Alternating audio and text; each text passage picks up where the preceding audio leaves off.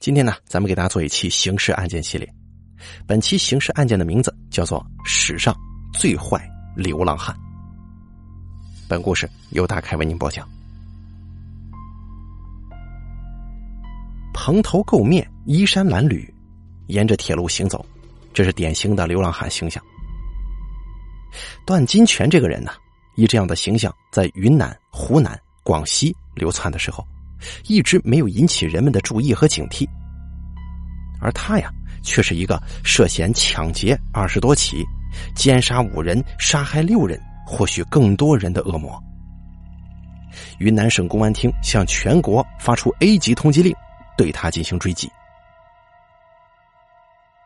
这个被网民称为史上最坏流浪汉的人呢，最终栽在广西柳州警方手中了。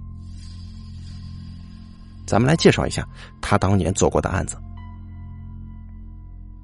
二零零四年八月二十三日，云南省建水县公安局接到群众报警，声称发现一具尸体，尸体被藏在铁路边的树丛中，非常隐蔽。经法医检验，死者是一名年轻女性，死亡时间大约两个月。死者头盖骨断裂，警方判断死者是被人杀害。二零零五年一月二十二日中午时分，在昆明市白塔路延长线的一个工地，施工的工人突然看到泥土当中露出一条小孩子的腿。刑警迅速赶到，把土刨开之后，发现两具小女孩的尸体。死者是姐妹俩，姐姐九岁，妹妹七岁。他们是附近一家废品收购站老板的女儿，在前一天一起失踪了。经过技术检验，发现两个小女孩是被人掐住脖子窒息死亡，并且其中一名小女孩生前遭受过性侵害。法医从尸体上提取到了犯罪嫌疑人的指纹和一些 DNA 成分。民警们在现场周边调查走访的时候，一名拾荒男子向警方反映说：“前天啊，有一个外号叫大李的人。”在这个坑里头挖挖铲铲的，这个叫大李的人年龄在三十岁左右，平时以捡垃圾为生。就在民警接到报警赶到现场的前几分钟，此人匆匆离去了。在工地附近，民警找到了大李居住的草棚，这草棚子里头贴满了各种淫秽照片。警方在草棚里采集到了一些指纹。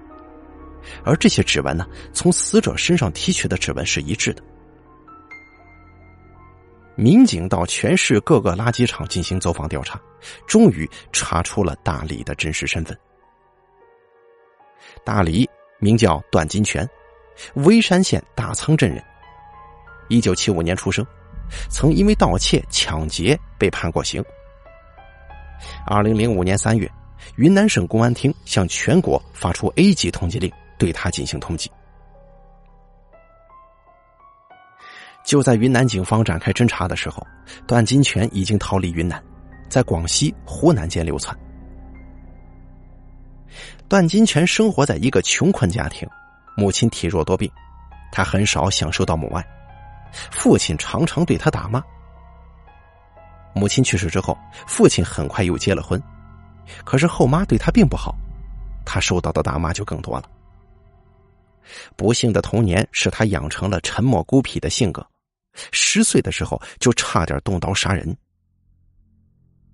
父亲去世之后，他索性离家出走。段金泉除了捡垃圾，还干了一些偷偷摸摸的事儿。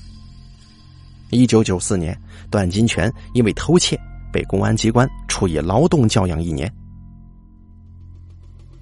一九九五年，解除劳教的段金泉流落到了大理。遇到了一位姑娘，他打算在大理开个小卖店。为了弄到一笔开店的资金，段金泉决定去抢劫。他到丽江作案，结果被警方抓获，随后被判刑十二年。二零零三年，段金泉出狱之后，家人、亲戚、朋友见到他之后啊，一个个是退避三舍。大理那位姑娘也不知去向了。他觉得这世上再也没有他的亲人了。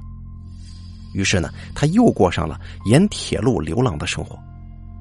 白天捡点垃圾卖钱，解决吃饭问题；有时候不想捡垃圾，就去偷去抢，而偷窃、抢劫成了他的家常便饭。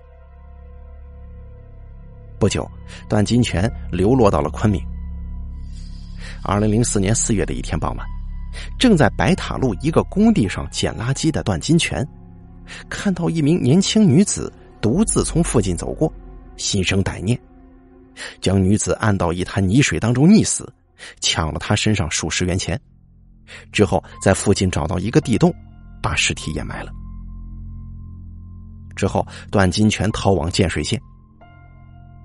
二零零四年六月的一天下午，段金泉在铁路边转悠的时候，迎面走来一名二十岁出头的姑娘。段金泉见四周无人，顿起色心。在跟姑娘擦身而过的时候，一出手把她掐昏，实施了强奸，最后残忍的将其杀害。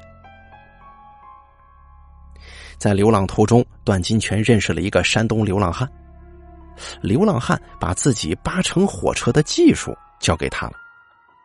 从此啊，段金泉通过扒火车进行了更大范围的流窜。二零零四年十二月。段金泉第二次流窜到昆明，他捡的垃圾总是卖给一位姓刘的收购破烂的老板。由于这个价钱问题，他与刘老板发生了一点小矛盾。段金泉十分恼怒。二零零五年一月二十一日，段金泉将刘氏姐妹俩骗到自己住的草棚里，残忍将其杀害。第二天，小女孩尸体被发现。段金泉搭乘火车逃到了广西南宁。不久之后，云南省公安厅向全国发出了对段金泉的通缉令。巧的是，此时的段金泉人在南宁，他捡到了一张名为韩中怀的身份证。段金泉发现，身份证上的人跟自己长得十分相像，就拿这个身份证当做自己的护身符了。此后，段金泉在流窜过程当中，也遇到过几次检查，都让他蒙混过关了。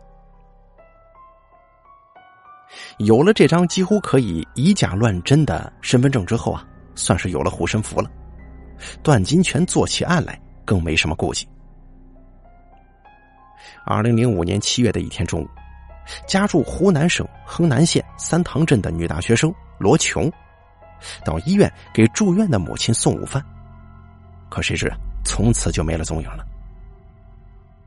一个多月之后，一名工人在三塘镇国家粮食储备仓库里发现了一具女尸，女尸被藏匿在仓库里的粮食堆当中，已经干枯了。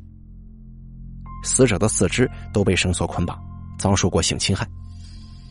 警方经查之后，发现死者正是失踪的罗琼。这是四处流窜的段金泉犯下的又一起命案。从二零零七年三月开始，柳州市柳南区峨山路、磨滩路等地发生多起抢劫、强奸案件。三月的一天凌晨，一女子在市区一偏僻铁路边行走的时候，被人用钢管打击头部昏迷之后，被抱进附近树林内强奸，抢走手机一部、现金几十元。柳州铁路公安局调集警力，在铁路沿线进行大规模侦查，但是未能找到作案嫌疑人。四月上旬的一天晚上，一女子在市区某路行走的时候，被人用钢管从后头打晕后强奸，被抢走手机一台以及身上的所有现金。柳州警方不断采取措施加强侦查和防范，但没想到。又一起惨案发生了。四月二十九日上午九时许，有市民在柳南区一间废弃的房屋内发现了一具女尸。刑警随即赶到现场，只见房屋内一片凌乱，一女子下身裸露躺在地上，已经死亡。法医对尸体进行检查之后发现，受害人系头部受到硬物严重击打致死。死者生前曾受到过性侵害，死亡时间约在五六个小时之前。他的随身小灵通以及一些值钱的东西通通不见了。警方分析，从作案手段来看，此案与前两起抢劫强奸案极为类似。警方呢，于是就把这三个案子并案侦查。这天傍晚，监控的刑侦人员发现，当天被害女子失踪的这个小灵通打出了一个电话。民警很快就找到了打手机的人，此人是柳州本地人。他说：“小灵通不是他的，是住在隔壁的韩中怀的。他当时正在跟人打麻将，想起要找个人，身上没电话。到韩中怀的房间里，发现有一部小灵通在那放着。”于是就顺手拿起来打了个电话，这是一个线索呀。警方迅速锁定韩中怀。二零零七年四月三十日凌晨四时，河西责任区刑侦大队大队长徐家干带领十多名民警包围了韩中怀的暂住地——柳州南区上游路车渡小区三十九号，一个三层楼的私人住宅。在房间里，民警们查获了受害人的小灵通以及刀具、用胶布包裹的铁棍等等作案工具，还有一些黄色画报、自卫器等等。随后，警方对这个叫韩中怀的嫌疑人进行审讯。审讯的结果让在场的民警都大吃一惊。他供述，从二零零六年初到二零零七年四月。他在柳州实施了十起抢劫强奸案，这些案件当中共有一人死亡，九人受伤，还有五人遭到强奸。不仅如此，他还在云南昆明、建水等地以及湖南衡阳三塘镇抢劫、强奸、杀害多人。段金泉落网之后，他自知犯下了如此多的罪行，肯定是死罪无疑，再怎么扛下去也没有意义。于是十分干脆的把自己所做的案件全部交代。只是他不太甘心以这样的方式落网。他平时也经常想，总有一天会暴露，或抢劫的时候被警察围住。于是他跟警察搏斗，英勇的死了。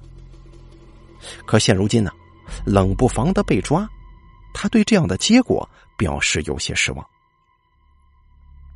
段金泉还说。他正在谋划近几日在柳州某小区内劫杀一名做服装生意的富商，这点儿都踩好了，准备做完此案之后逃走他乡。如果警方再晚几天，也许又有一起命案要发生。民警问他：“你杀这么多人，不愧疚吗？”段金泉竟然说：“不会的，那是他们的命运。”我做事的时候头脑是空白的，什么都不会想。鉴于段金泉跨省作案多起，柳州市公安局将案情上报到公安部。二零零七年六月十一日，公安部在柳州召开案件协调会，来自案发地的广西、云南、湖南等相关部门参加了这个会议。昆明警方对段金泉交代的六起。致七人死亡杀人案进行了核实，共找到六具尸体，还有一具因为年月已久尚未能发现。犯罪心理学专家认为，此案让人惊骇的看到，那些居无定所、没有固定生活来源的流浪汉，很有可能给社会治安带来可怕的破坏力，因此需要对这类人群予以重视。促使社会上的流浪汉不断减少，并且让他们过上正常的生活。好了，咱们本期的刑事案件系列说到这儿就结束了，感谢您的收听，咱们下期不见不散。